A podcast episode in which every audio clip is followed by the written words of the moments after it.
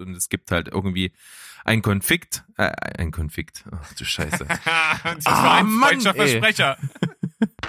Hallo, hier ist Berg. Und hier ist Steven. Herzlich willkommen zu Steven Spoilberg.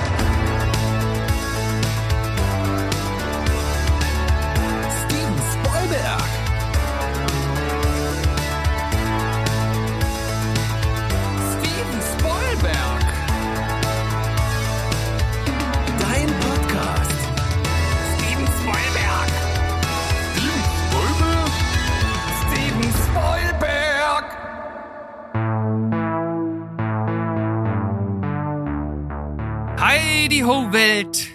Wir sind zurück am Start, euer liebster Film- und Serienpodcast. Steven Spielberg mit mir, Steven, und auf der anderen Seite das natürlich der reizenswürdigste Mensch aller Zeiten, der Liebe. Berg, das bin ich. Hallo, Steven. Wie geht's? Mir geht's klasse. Ich hab Urlaub. Es ist schönes Wetter. Und äh, ich habe Zeit, sehr viele Serien und Filme zu gucken, auch wenn ich das noch nicht ganz so wahrgenommen habe, wie ich das schon machen wollte.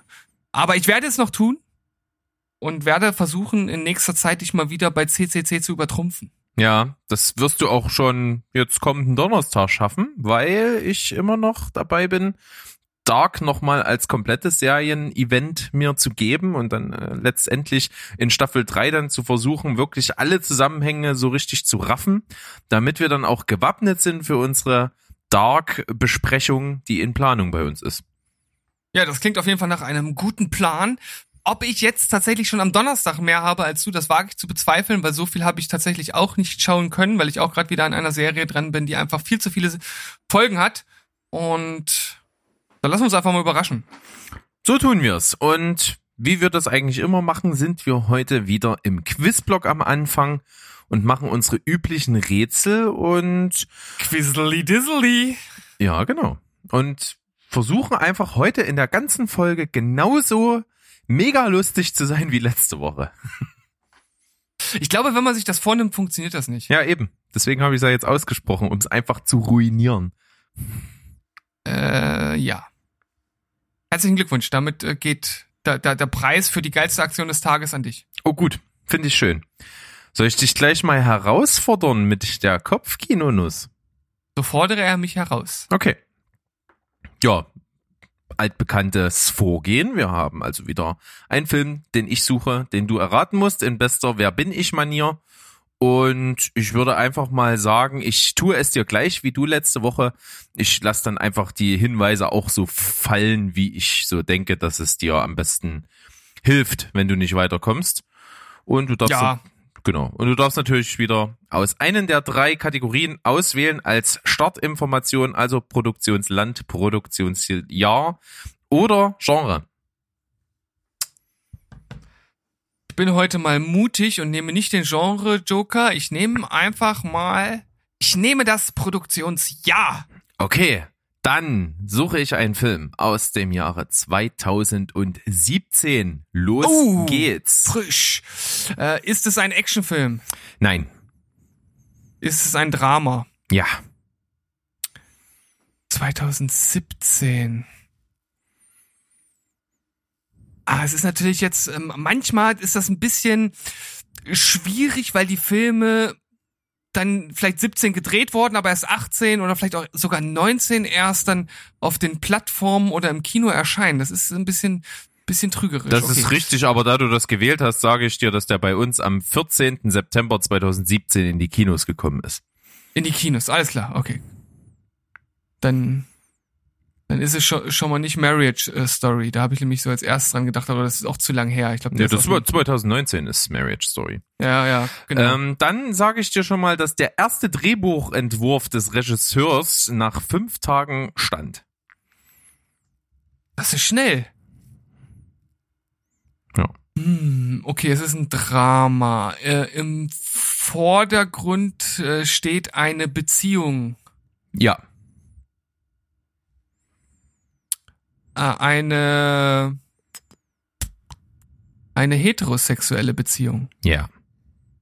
Ich kann dir auch sagen, dass äh, bis auf Anfangs- und Endszene des Films die Hauptdarstellerin in jeder Szene vertreten ist.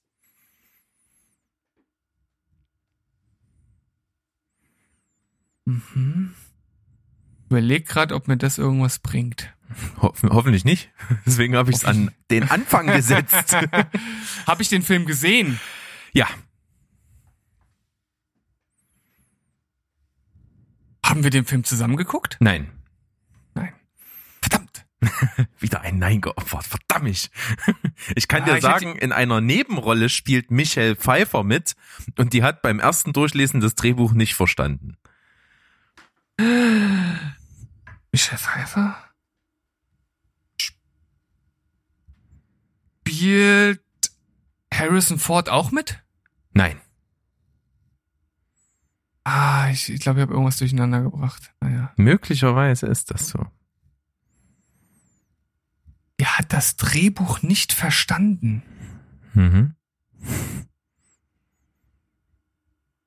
Frage ich mich, ob das bei einem konventionellen Drama überhaupt möglich ist oder ob da noch eine Fanta fantasievolle Komponente mit reinspielt.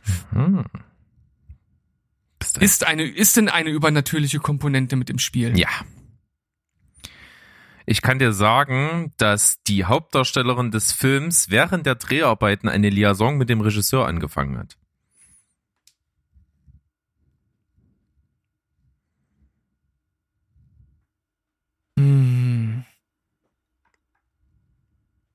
Weiß nicht, ich hänge jetzt gerade an diesem Film, den wir zusammen in der Sneak gesehen haben. Aber es kann ja nicht sein, weil wir haben ja nicht zusammen gesehen und da spielt ja auch Harrison Ford mit. Das war mit dieser äh, Tante, die da vom Blitz getroffen wird und nicht, äh, nicht äh, altert, weißt du? Ja. Weißt du welchen Film? Äh.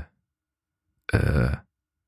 Oh. Ich glaube, das heißt, heißt glaube ich, wie die Protagonistin, ne? Äh. Komme ich jetzt gerade nicht drauf. Naja gut, ist ja auch gar nicht Thema. Das ist nicht Thema, tatsächlich. Verdammt, jetzt muss ich mich erstmal gedanklich davon lösen und in irgendeine andere Richtung gehen. Ich habe den Film gesehen. Ich muss mal mit noch was um die Ecke kommen. Die Figuren im Film haben keine Namen. Die Figuren haben keinen Namen. Ja. Keine Die Figur wird beim Namen genannt oder irgendwo mit den Namen aufgeführt, auch nicht in den Abspann.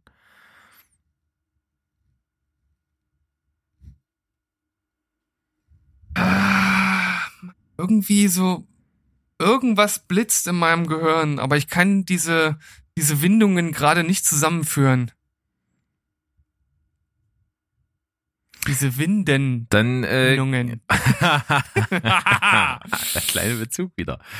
Ich kann dir sagen, der ursprüngliche geplante Originaltitel für den Film war Day Six, was einen deutlichen Bibelbezug aufweist.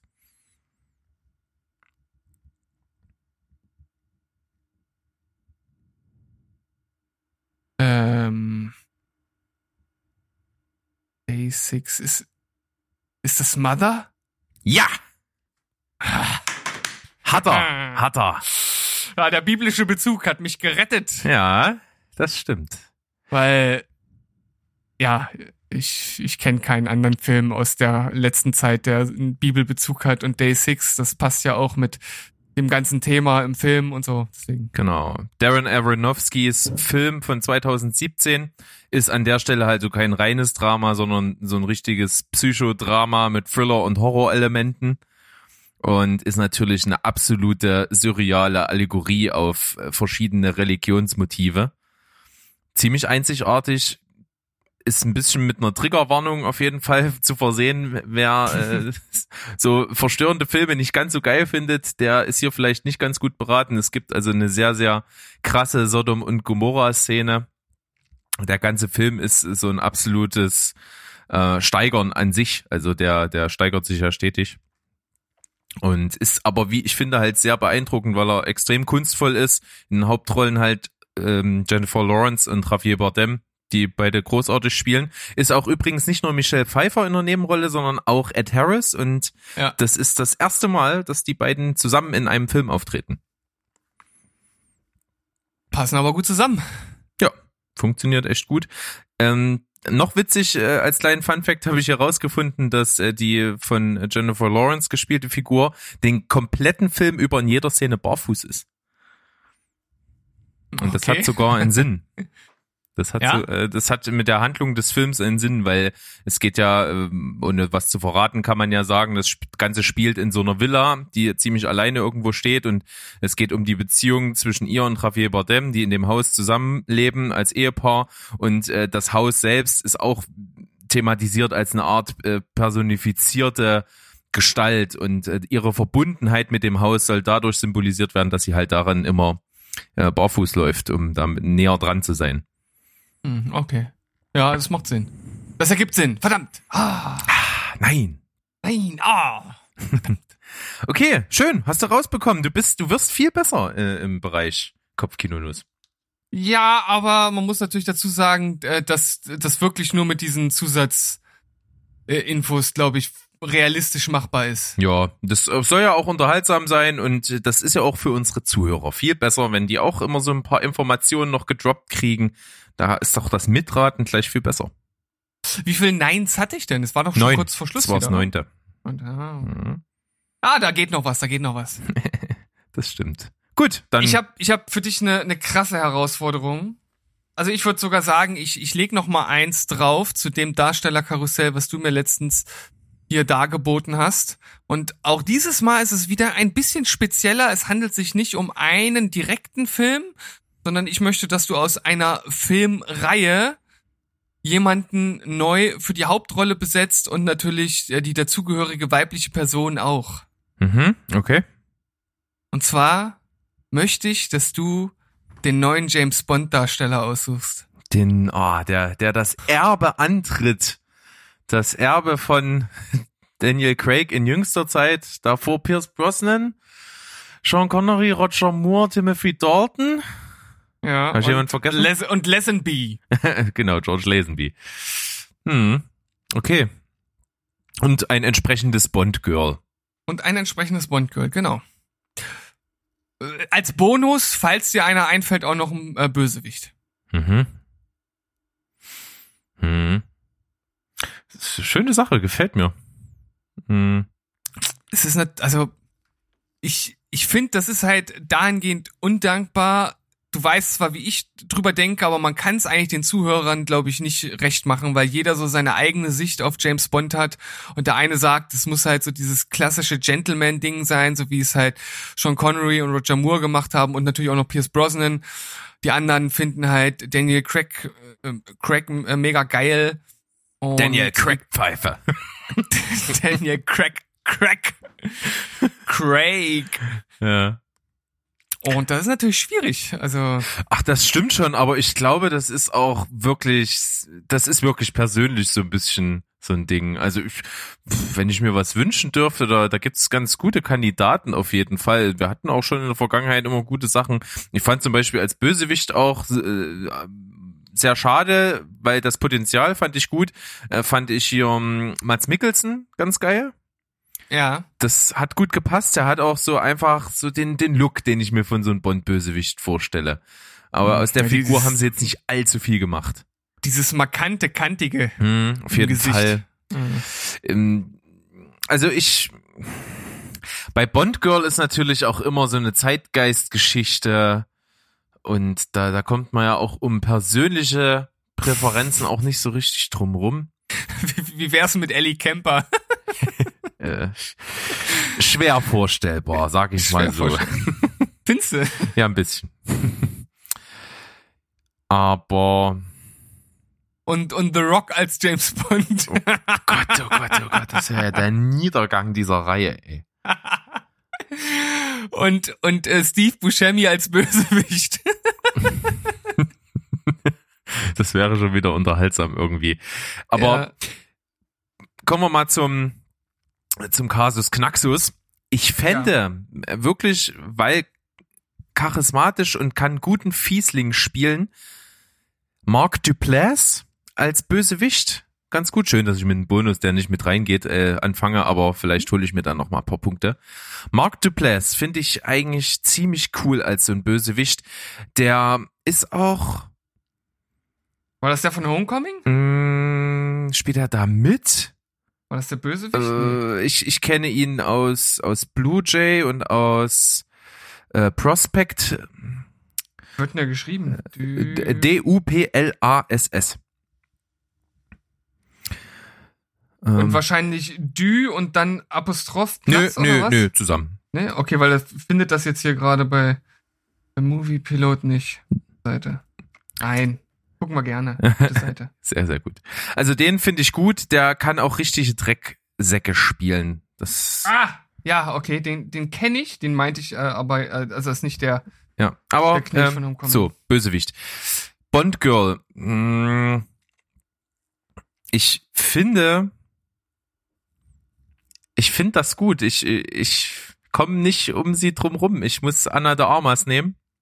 Ich traue ihr das auch zu. Hm? Das wäre, weil die ist auch noch sehr jung, schöner frischer Wind für diese Reihe. Ähm, sexy braucht man nicht drüber reden. Tough auch, würde ich behaupten. Kann ich mir gut vorstellen. Nehme ich. So, natürlich ist das Schwierigste wieder James Bond, da habe ich mich bis zum Schluss drum rumgewurschtelt. Habe ich gemerkt. Es ist dir aufgefallen, ja. Ich muss ja ehrlich zugeben, du hast es angesprochen. Ähm, es gibt ja so einen ziemlichen Bruch mit Daniel Craig, was die Figur des James Bond angeht. Der, der ist natürlich zwar extrem charmant, aber halt schon so ein sehr macho-mäßig und so, wo, wo die anderen noch ein bisschen so, so dieses Gentleman-Schick hatten und diese Klasse. Und das fand ich immer ein bisschen besser. Also ich finde halt Pierce Brosnan so als, als Bond irgendwie das, was ich mir unter Bond vorstelle. So rein als Typ. Obwohl mir halt, wie gesagt, Jenny Craig halt auch gefallen hat. Hm. Äh, in dem Zusammenhang würde mir zum Beispiel Michael Fassbender ganz gut gefallen. Oh, Den, okay. den finde ich als Idee schon ganz gut, weil der ist auch an diesen äh, britischen Dingen sehr nah dran. Der hat dieses kantige, kann auch äh, sehr, äh, ich sag mal, edel rüberkommen. Das traue ich ihm zu und schauspielerisch ist der auch wirklich stark. Ich kann, ich weiß bloß nicht genau, ob ich dieses Agentending ihm so richtig abkaufen würde. Glaub- aber ein, ein, ein deutscher James Bond. Na, ist er ja, glaube ich, nicht. Er ist ja, glaube ich, kein Deutscher. Oh, er ist in Heidelberg, ge- Heidelberg geboren. Geboren, aber ich glaube, aufgewachsen auch nicht mal mehr. Also ich glaube, der ist äh, schon Ach so. kein Äh, richtiger Deutscher. Ab seinem zweiten Lebensjahr im südwestlichen Irland auf. Mhm, genau. Ach ja, Ah. ihre, stimmt. Ihre. Ach, Kinders. Hm. Aber vor allen Dingen in Ermangelung einer besseren Alternative und wir wollen es natürlich auch nicht immer so total in die Länge ziehen. Ähm, ich mag das aber eigentlich als Wahl. Aber das ist, wie gesagt, du, du hast es schon eingangs erwähnt, ne? Du kannst das niemandem so richtig damit recht machen. So, also einer größeren Masse auf jeden Fall nicht da einen Konsens zu finden, ist praktisch unmöglich. Aber für mich persönlich funktioniert Michael Fassbender, vor allen Dingen auch in Kombination mit Anna de Armas, kann ich mir super vorstellen. Ja. Und Mark Duplass als Bösewicht. Komm, Mhm, okay, eingeloggt. okay. Eingeloggt.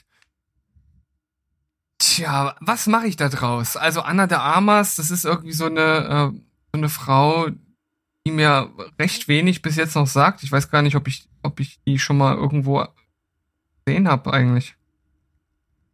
Tja, kann ich dir Also- nicht sagen. Ähm, War Dogs mit dabei, äh, natürlich Knives Out. Mm, sonst wüsste ich jetzt auf Anhieb gar nicht so aus der kalten. Habe ich beides nicht gesehen und ja, kann natürlich dementsprechend zum Schauspielerischen recht wenig sagen, vom Aussehen. Ach, gut, ist halt. Blade Runner. Natürlich. Die künstliche Intelligenz bei Blade Runner 2049. Ja, okay, gut, da kann man jetzt irgendwie noch nicht so viel draus äh, schließen, finde ich. Und bei Knock Knock Ach, war es eine der beiden Mädels. ja, das hast ja nur du gesehen und ehrlich gesagt bin ich immer noch so ein bisschen geil drauf, den zu gucken, weil ich irgendwie fasziniert von, von deiner, äh, von deiner Kritik dazu war, dass das so ein beschissener Kackfilm ist. Ja, im Grunde genommen schon, ja.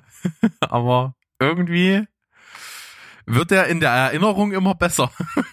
ich weiß nicht warum.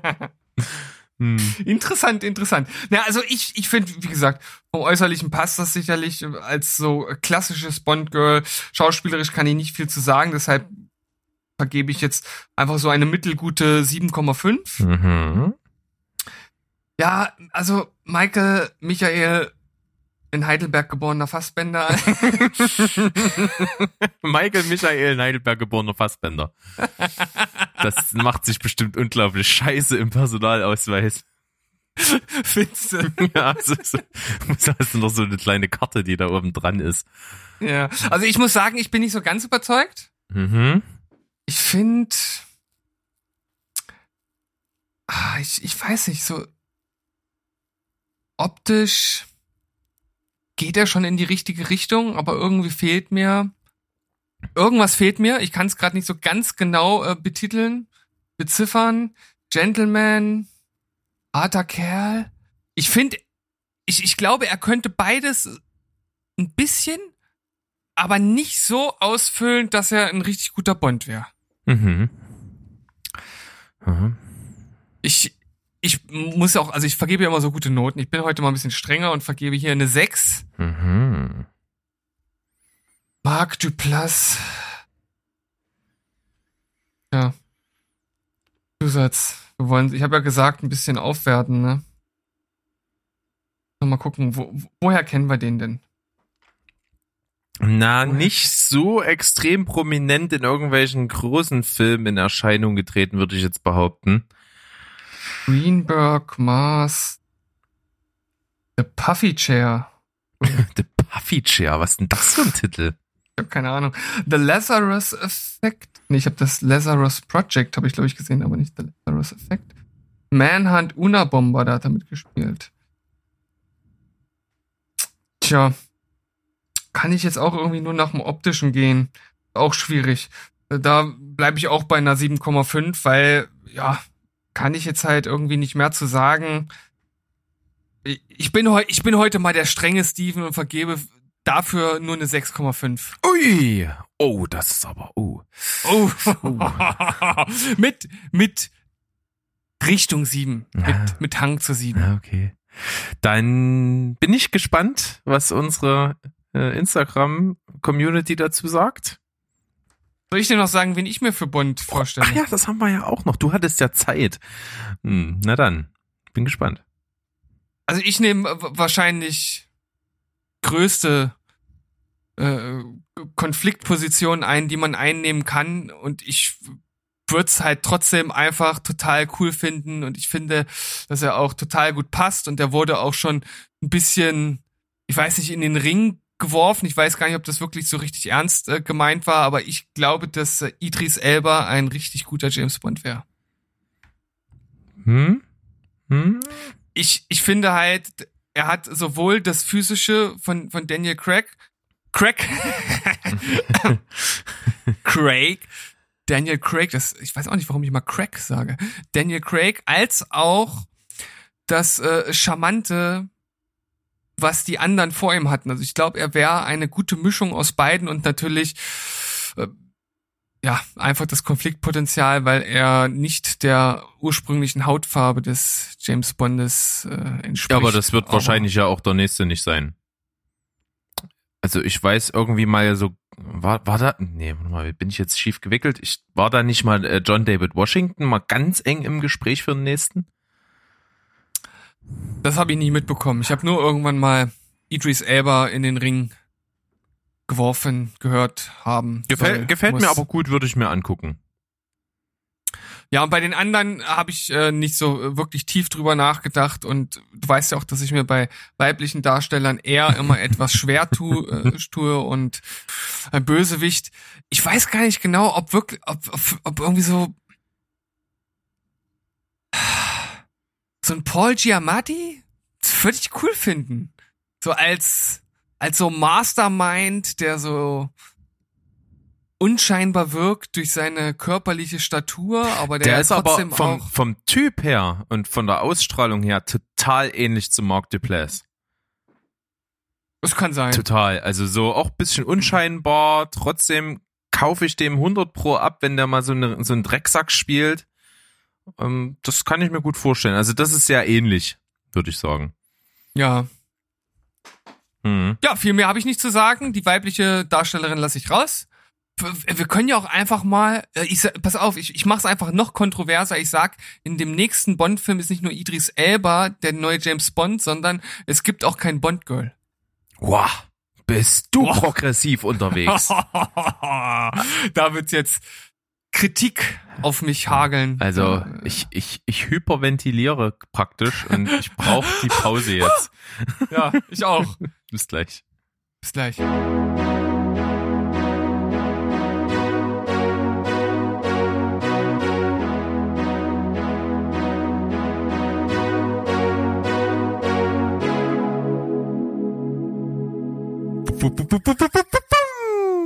Hier ist Steven Spielberg wieder mit da. Gott, oh Gott. Was? Ich habe nur gesagt, oh Gott, oh Gott. Ja, vollkommen zu Recht, weil jetzt geht's richtig los. Wir gehen in die Folge rein. Wir sind heute bei Folge Nummer 59. Das heißt, nächste Woche gehen wir auf die 60 zu. Es klingt, als wenn wir alte Männer wären. Vom, vom Intellekt her sind wir das. So. ähm, aber wir haben nächste Woche einen Gast. Nee. Doch. Ach was. Man kann schon mal verraten, ein Schauspieler, Kabarettist, Synchronsprecher Was? und selbsternannter Philosoph. nee, keine Ahnung. Wir werden mal sehen, ähm, wie gut wir uns dann so eingrooven dann zu dritt und ich glaube, das wird ganz interessant und wird mal was anderes, was wir bisher noch nicht so hatten, glaube ich. Ja. Cool. Mensch, da freue ich mich ja richtig drauf. Und ich erst. Aber das erwartet euch erst nächste Woche. Jetzt sind wir bei dieser Woche und haben so ein paar kleine Themen mit im Gepäck. Und wir beginnen wie immer nach der Pause mit der Empfehlung der Woche. Und da lasse ich doch einfach dir den Vortritt. Empfehlung der Woche von mir. Was nehme ich denn da mit rein? Ich könnte jetzt schon einen Film nehmen, der fehlt dann natürlich in der CCC-Folge. Und vielleicht ist das auch ganz gut, weil du ihn schon gesehen und auch schon einmal in einer alten Folge besprochen hast. Und ehrlich gesagt muss ich da gar nicht so viel zu sagen. Ich habe mich dann doch von, von dir ein bisschen rumkriegen lassen, als du mir die Angebote bei einer großen Streaming-Plattform geschickt hast und habe dann einen Film gekauft, beziehungsweise geliehen. Und zwar Ready or Not auf die Plätze fertig tot. ja, der Film mit den tollen deutschen Beititel. Ja, genau, der äh, irgendwie überhaupt nicht dabei sein müsste. Aber der macht das ganz, also irgendwie sagt der schon voraus, wie die Stimmung des Films ist. Mhm. Ja, also das, das Tod sagt voraus, dass es teilweise halt auch wirklich ja, um Leben und Tod halt einfach geht. Und auf der anderen Seite ist das ja so ein, so ein überspitzter Spruch, der das Ganze auch so ein bisschen lustig darstellt. Und es geht halt um so eine Brettspielfamilie, die ein Imperium halt mit Brettspielen aufgebaut hat und eine neue Dame möchte sich in die Familie einheiraten und da gibt's immer so einen Brauch, dass nach der Hochzeit äh, ja gespielt wird und was für ein Spiel gespielt wird, das entscheidet die Braut, indem sie eine Karte zieht und äh, dort gibt es ganz viele normale Spiele, aber es gibt eine Karte, Hide and Seek, also Verstecken zu Deutsch. Wenn die gezogen wird, heißt das, sie muss sich verstecken und die anderen bewaffnen sich bis zum Halse und versuchen sie zu finden und dann zu töten.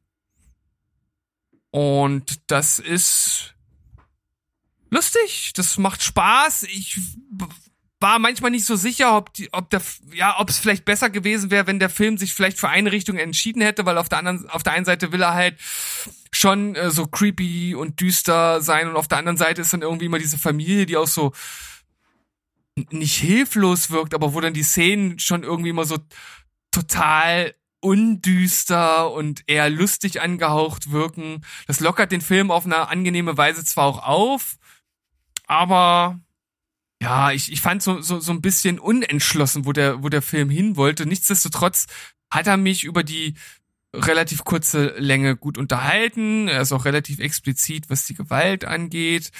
Ich hätte mir aber tatsächlich noch ein paar mehr taffe Moves von der Braut gewünscht. Also sie ist halt schon mehr am Flüchten und gerade am Anfang gibt's so diese Szene, wo sie sich jetzt ein Gewehr schnappt und diesen Patronengürtel umschnallt und dann denkst du, ja, jetzt wird's, jetzt wird's so richtig cheesy und sie metzelt halt auch irgendwie ein paar Leute nieder und ja, im Grunde genommen ist sie danach genau das weinerliche Mädchen, was sie davor auch ist. Äh, so richtig tough wird sie nicht. Und ja, also ich fand es ganz unterhaltsam, 7,5. Okay, kann man machen. Macht auf jeden Fall riesengroßen Spaß. Und was ich dir aber sagen kann, du wusstest ja, worauf du dich einlässt, weil ich dir Mhm. erzählt habe. Und ich saß wirklich halt in der Sneak, hatte vorher von dem Film gar nichts gehört. Und dann finde ich, dass dieser Film sich nicht so richtig entscheidet, total super, weil das hat äh, ein Großteil meines Erlebnisses ausgemacht. Ich saß nämlich da und der Film beginnt eigentlich sehr standardmäßig. Also so wie der anfängt, so in den ersten zehn Minuten, erwartest du dann sowas wie hier so, so Reacher oder, oder so ein, so, so, was halbes Insidious-mäßiges, also irgendwie so einen schlechten Horror-Abklatsch-Schocker, Scare-Jump-Ding. Mhm. Und, und dann fängt das an zu kippen. Und irgendwie hat mich das in dieser Achterbahnfahrt total mitgerissen und dann halt auch völlig überrascht, weil das erwartest du einfach nicht, so wie der Film so anfängt. Und das hat mir sehr, sehr gut gefallen. Und auch, was ich damals hervorgehoben habe, ich finde halt die Optik auch echt super. Also da, der, der ist für, für einen Film dieser Kategorie halt zu krass gut äh, inszeniert. Ja, das stimmt. Also der hat auf jeden Fall nette Einstellungen. Das sieht alles sehr hochwertig aus. Und ja, ich habe zwar gesagt, er kann sich nicht so richtig entscheiden und ich weiß nicht, ob ich das jetzt irgendwie gut oder schlecht äh, finde, aber äh, die eine Schwester dort aus der Familie, die andauernd irgendwelche Leute aus Versehen umbringt, die ist schon echt zu doof für die Welt, ey. Aber auch finde ich geil, wie der, wie der eine Schwager der Familie oder sowas dann erstmal googelt, wie man so eine scheiß Armbrust benutzt. ja, dann guckt er sich ein YouTube-Video an. Das ist schon echt gut. Ja. Gut, also Empfehlung der Woche von Steven ist dann Ready or Not auf die Plätze fertig tot. Und ich komme mal mit meiner um die Ecke. Ich habe nämlich keine so richtig, ich habe wirklich nicht allzu viel geschaut. Deswegen habe ich es tatsächlich zum Anlass heute genommen. In meinem äh, meiner Kopfkino-Nuss war es ja Mother und Mother kommt ab 1. August äh, auf Netflix. Und das kann man bestimmt mal nutzen, um da mal einen Blick zu riskieren, wenn man mutig genug ist dafür, oder? Ja, auf jeden Fall. Also das ist ein spezieller Film, der gerade, ich glaube, für, für cineastisch interessierte Menschen ein wirklich gutes Ding ist, Genau. weil da halt so viel passiert, viel interpretiert werden kann.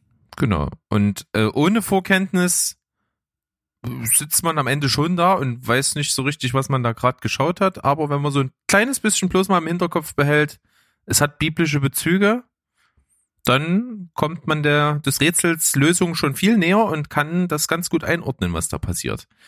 So sieht's aus. Sehr schön. Und da wir heute ganz im Zeichen von Müttern sind, habe ich so einen kleinen Beitrag. Ich habe das jetzt äh, mehrmals in der äh, Fernsehwerbung tatsächlich gesehen. Es kommt eine Sat1 Show. Heute ist, wir nehmen heute am Mittwoch den 22. auf und heute kommt quasi die, die Doku dazu. Das nennt sich Mütter machen Porno. Es kommt auf Sat1 und ich finde ja, die Idee dahinter, die ist ja nicht ganz aus der Luft gegriffen und die hat auch irgendwo Sinn. Aber das Ganze irgendwie ins Fernsehen tr zu transportieren und da eine Show, oder was heißt eine Show, aber irgendwie einen Beitrag draus zu machen, was dann gesendet wird, finde ich irgendwie am Ziel vorbei. Und zwar geht es darum, dass thematisiert wird, dass ja Pornografie im Internet halt so völlig einfach zugänglich ist und dass halt praktisch jeder einfach mit zwei Suchbegriffen und drei Klicks äh, alles kriegt, sozusagen kostenfrei als Videomaterial, was es so pornografisch gibt. Ja. So, das wird halt thematisiert und wenn du dann, dann dran, dran denkst, dass so ein Jugendlicher, keine Ahnung, 12, 13, 14, null Erfahrung mit irgendwas, was Sexualität angeht, auch nicht aufgeklärt wurden oder über prinzipiell halt noch nie damit in Berührung gekommen, dann durch irgendwelches Hörensagen dann anfängt da rumzuklicken und sich da irgendwas anzugucken. Es gibt da ja auch keine Altersschwellen oder irgendwas im großen Stil der äh, sieht das natürlich unkommentiert und das, was da in diesen äh, Pornoclips im Internet dann so abgeht, das hat ja mit der dem realen Liebesakt erstmal grundsätzlich zumindest in der in den ersten sexuellen Erfahrungen nicht viel damit gemein. So, und das ist der Punkt, wo das ansetzt. Es gibt dann Mütter, die dann eben das schockierend finden und sagen, ja, äh, die halten das ja für das reale Leben und gerade solche Sachen wie, dass es Standard ist, dass äh, beim Akt dann das Ejakulat am Ende im Gesicht landet, ist ja, sage ich mal, sollte man nicht bei der ersten sexuellen Erfahrung gleich durchziehen. ne? Ja, könnte man auf jeden Fall das Gegenüber etwas schocken. Aber ist halt absoluter Stand, äh, Branchenstandard und demzufolge unkommentiert könnte es ein falsches Bild vermitteln. Das ist so der Ansatz dahinter, der ja nicht prinzipiell falsch ist. Aber der Schluss daraus ist jetzt eben der, dass äh, ich glaube fünf Mütter sich zusammengetan haben und dann gesagt haben, nee, wir produzieren jetzt ganz selber ein Porno in der ganzen Kette der Produktion, also Casting und Storyboard und Drehbuch und natürlich auch Regie und alles und drehen einen äh, sexuellen Beitrag, man kann es nicht Porno nennen, der sozusagen das reale äh, oder den realen Sex vermitteln soll den Kindern. Aha, okay. So, und das finde ich halt völlig absurd und daraus hat Sat1 eine Zweiteiler-Doku gemacht.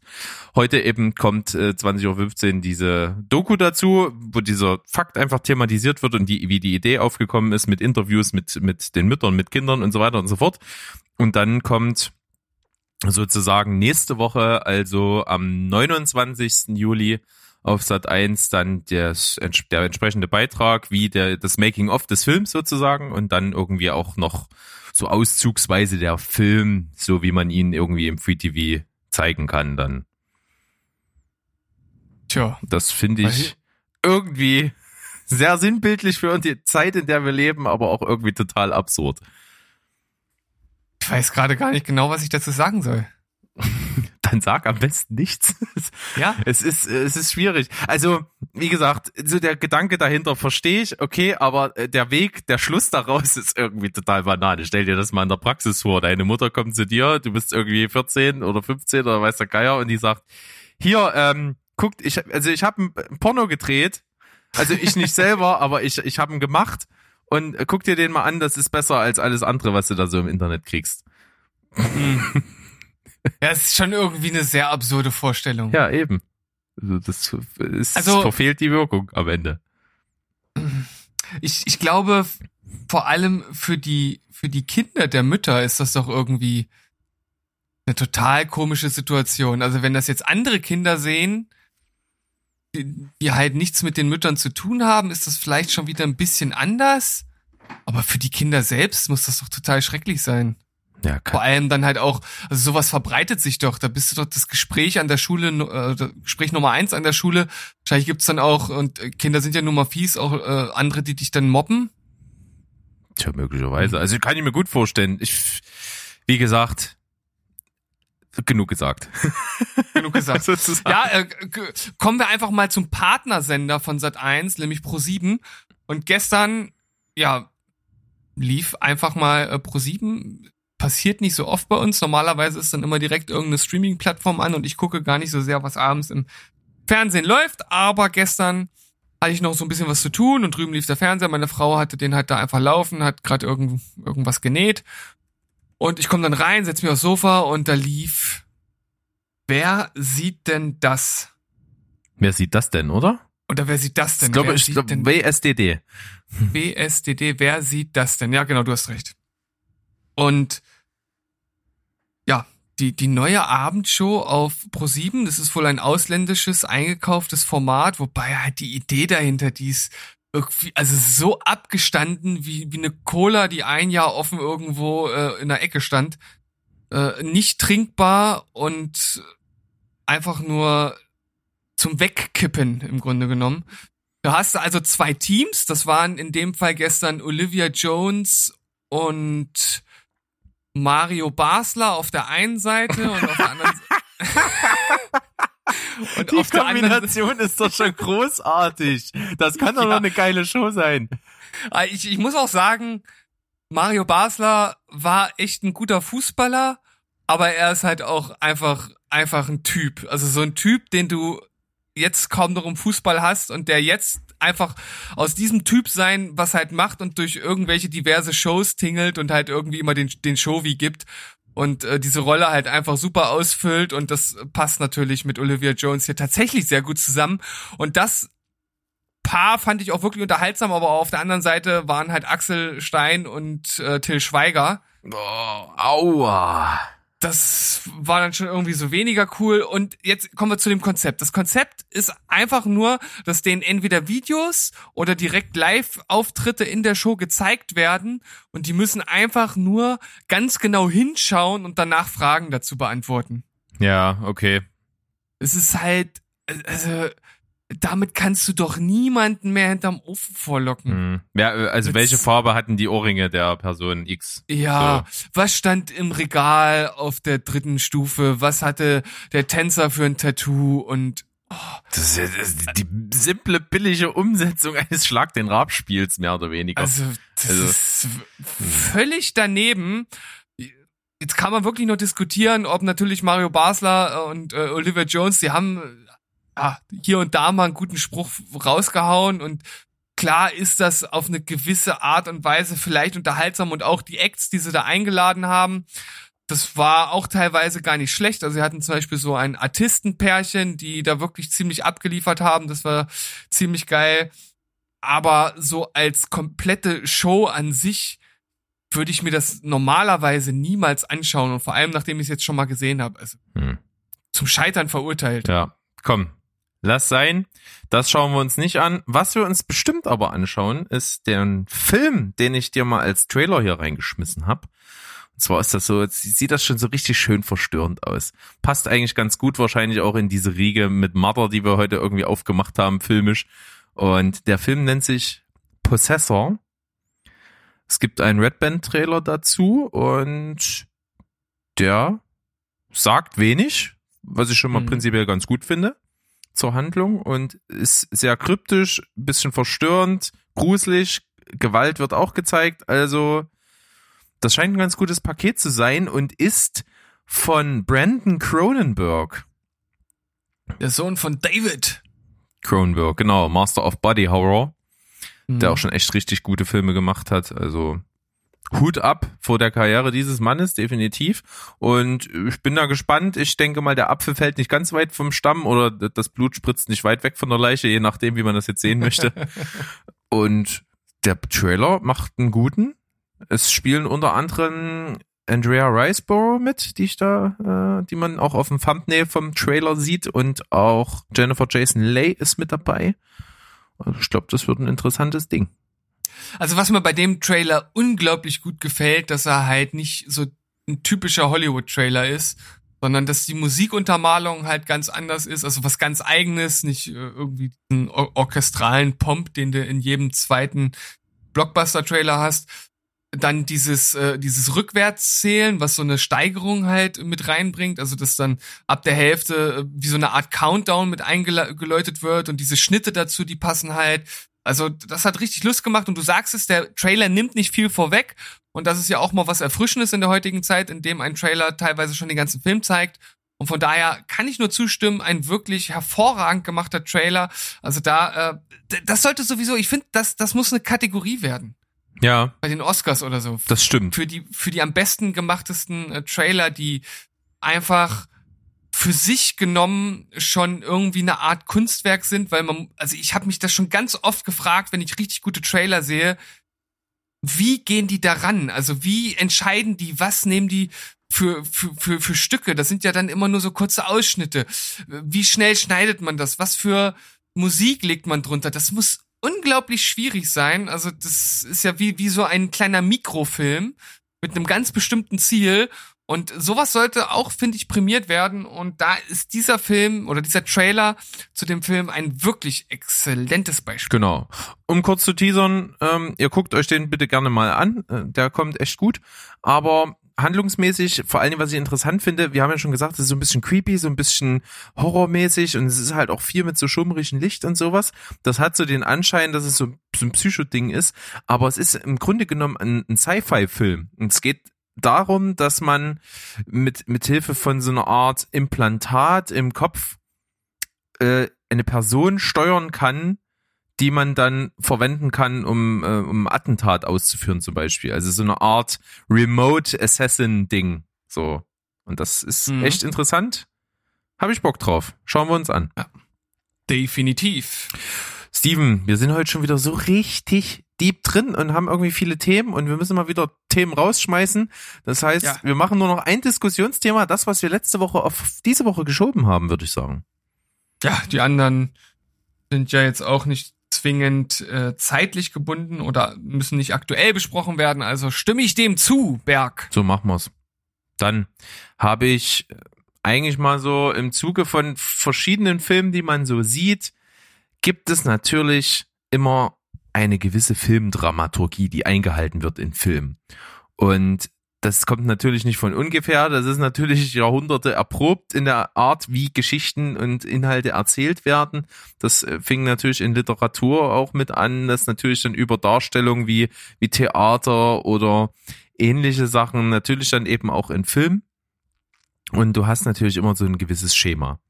Ne, Du hast ganz grob, ohne dass wir jetzt total wissenschaftlich da reingehen, du hast halt immer einen Ausgangspunkt, die Exposition, wo erstmal die Ausgangslage erklärt wird und es gibt halt irgendwie ein Konflikt, äh, ein Konflikt, ach du Scheiße. das Ah, war ein Mann, freudscher ey. Versprecher. Der gute alte Konflikt. Es könnte sein. Es gibt einen Konflikt, ein Problem, ein was auch immer, was gelöst werden muss im Verlaufe der Handlung des Films. Dann steigert sich die Handlung natürlich immer weiter bis zu einem gewissen Punkt, an dem ja das Ganze irgendwie kippt oder eskaliert oder sich zuspitzt oder irgendwas.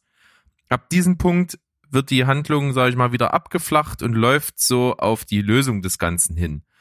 Und auf diesen Wegen, sage ich mal, diese klassische Handlung steigt auf und Handlung steigt ab. Auf diesen Wegen gibt's natürlich immer noch mal so kleine Eruptionen, wo so noch mal so Verhaarpunkte sind, ne? retardierendes Moment kennen wir so früher aus der Schule, aus dem, aus dem klassischen Drama und solche Geschichten. Und die Frage ist, ist das jetzt Fluch oder Segen? Weil natürlich, wenn man so richtig dahinter gestiegen ist und darauf achtet, dann kann man natürlich immer ganz viel vorhersehen in Filmen.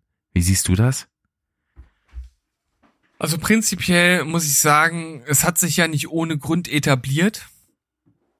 Und es nimmt halt einfach den, den Zuschauer an die Hand und unterhält ihn auf, wenn man sich dran hält, auf jeden Fall durchgängig. Also es ist ja schon so aufgebaut, dass man halt am Anfang die Neugier erweckt, dass die immer weiter steigt, dass man sich mit den Charakteren vertraut macht, dass man einfach darauf wartet, dass irgendwas passiert und dass der Konflikt am Ende auch aufgelöst wird. Und dahingehend ergibt das natürlich auf jeden Fall Sinn. Die Frage ist natürlich nur, wie du schon gesagt hast, ist das vielleicht irgendwann so vorhersehbar, dass das auch eine, eine gewisse Faszination des Films entfernen könnte? Und da gibt es natürlich durchaus auch Gegenbeispiele. Also könnt ihr jetzt zum Beispiel sagen, mein Nachbar Totoro zum Beispiel aus den Ghibli-Studios ist so ein Film, der einfach nur so eine Momentaufnahme zeigt. So einen wirklichen Höhepunkt gibt's da letzten, letzten Endes nicht. Ne? Das ist halt ein Ausschnitt aus einem, aus einem bestimmten Lebensabschnitt und am Ende ist der Film halt vorbei und trotzdem ist der Film halt gut. Also es gibt halt auch Beispiele, die das Gegenteil beweisen. Ich denke halt, dass es deutlich schwieriger ist, einen durchgängig unterhaltsamen Film zu machen, der nicht diesem Schema folgt. Aber wenn man es schafft, hat man auf jeden Fall etwas Großes geschaffen und hat den Zuhörer, Zuhörer, Zuschauer auf jeden Fall auf seine Seite ziehen können und vielleicht äh, halt auch mal was außerhalb der Stangenware bieten können. Und deshalb finde ich es auf jeden Fall interessant, wenn man auch mal andere Wege gibt. Aber ich würde jetzt nicht sagen, dass das Fluch ist, dass man diese diese gängige auf, diesen gängigen Aufbau hat. Ich finde solche Filme genauso unterhaltsam wie gut gemachte, die dem, die von diesem Schema abweichen. Hm. Also es ist auch, finde ich, immer sehr im Detail behaftet, weil ich finde eben, es gibt Filme, die halten sich zweifelsohne an diese Vorgehensweise und an diese Strukturierung, haben aber immer mal so kleine Punkte, wo sie dann doch mit dem Klischee, was man erwarten würde, brechen und manche Sachen auch so ein bisschen umdrehen und nochmal so kleine Nebenabzweigungen nehmen. Und das finde ich reicht schon, um sich so von diesem groben Raster zu entfernen und dann Hm. irgendwas zu machen, was innovativ ist.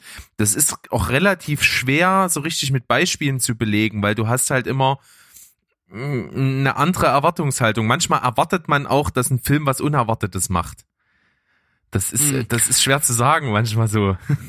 Also, also ich, ich finde so eine Sache, ich, ich habe auch keine Ahnung, warum mir genau das jetzt einfällt, vor allem weil ich den Film auch tatsächlich nur einmal gesehen habe, aber gerade deshalb ist mir wahrscheinlich auch diese Szene so im Gedächtnis geblieben aus Matrix 2 oder 3 beim Architekten.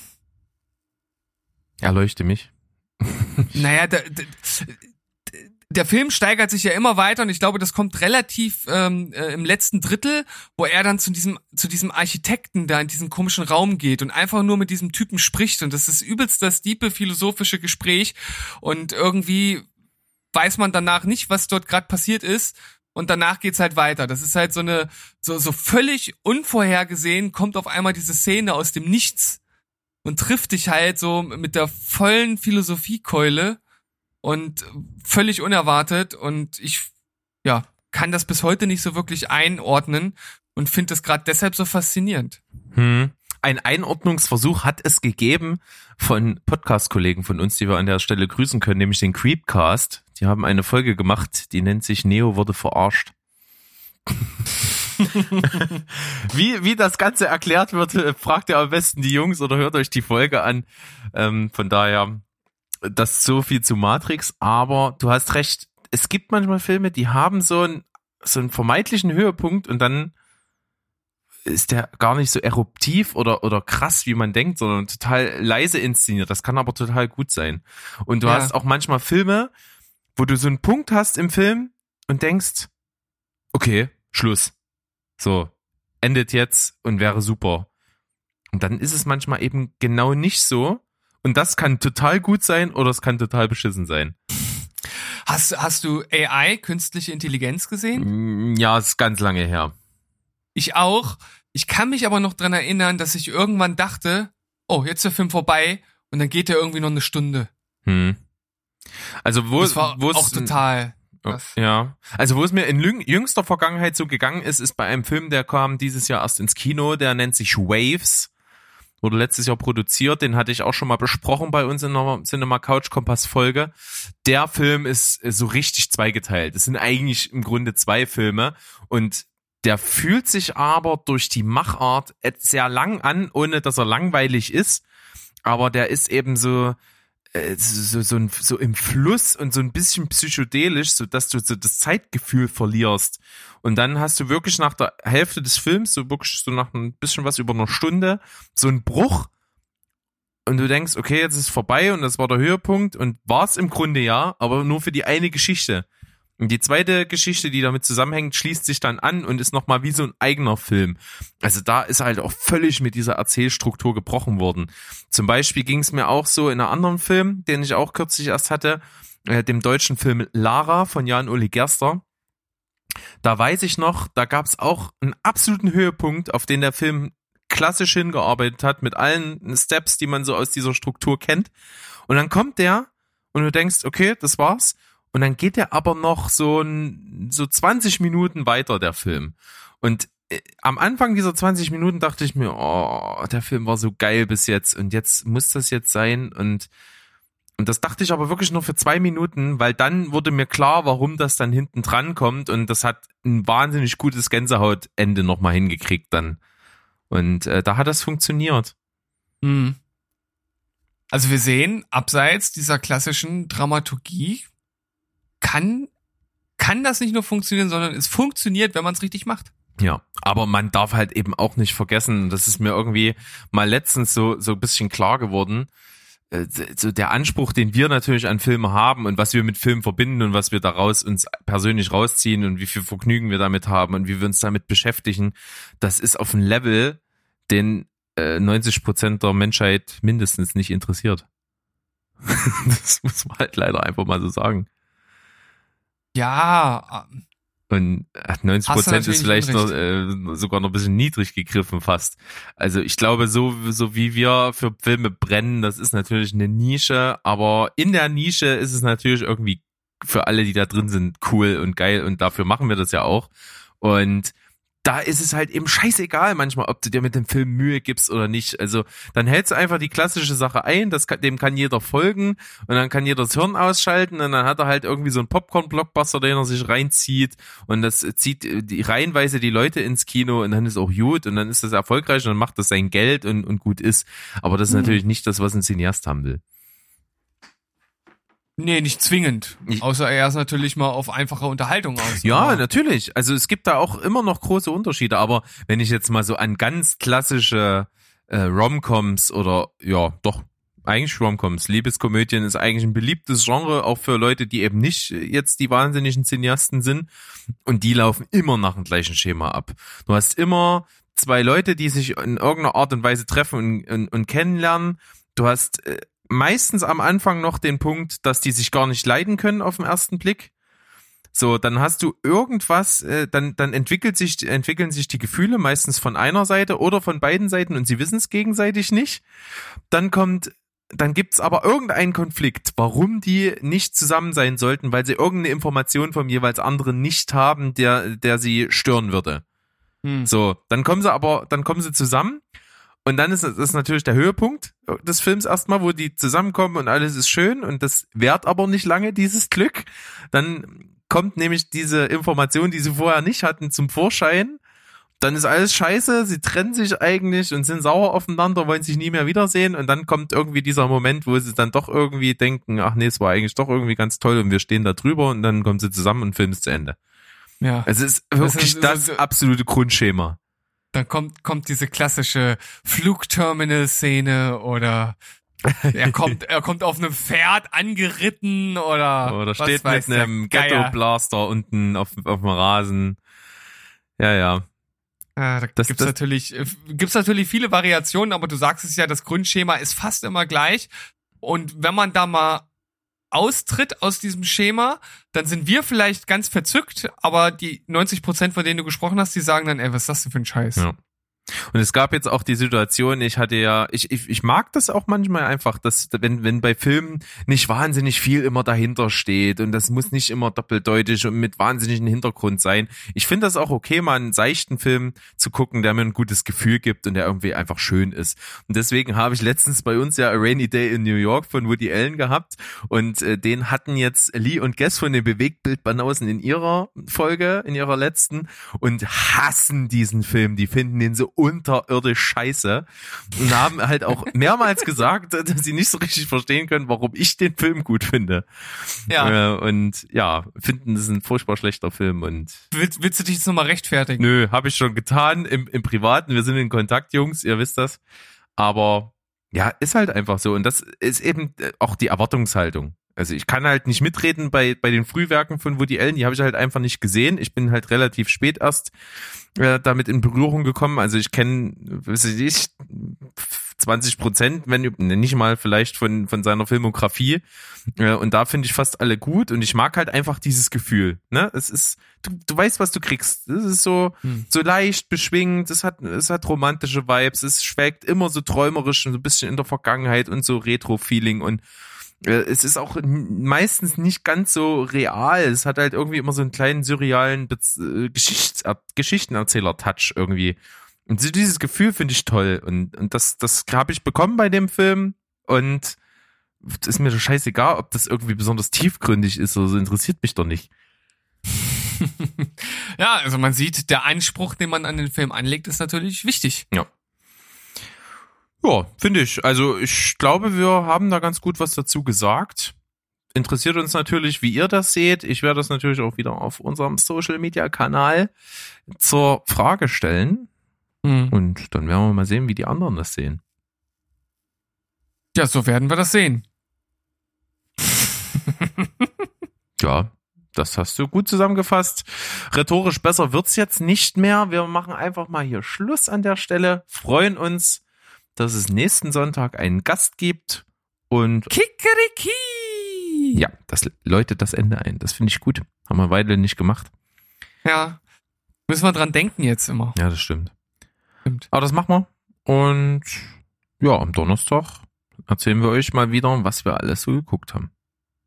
So sieht's aus. Bis dahin verabschieden wir uns mit unserer gängigen, allseits bekannten Floskel. Tschüss, ciao und goodbye. Bleibt spoilerfrei. Tschüssikowski. Bis dahin.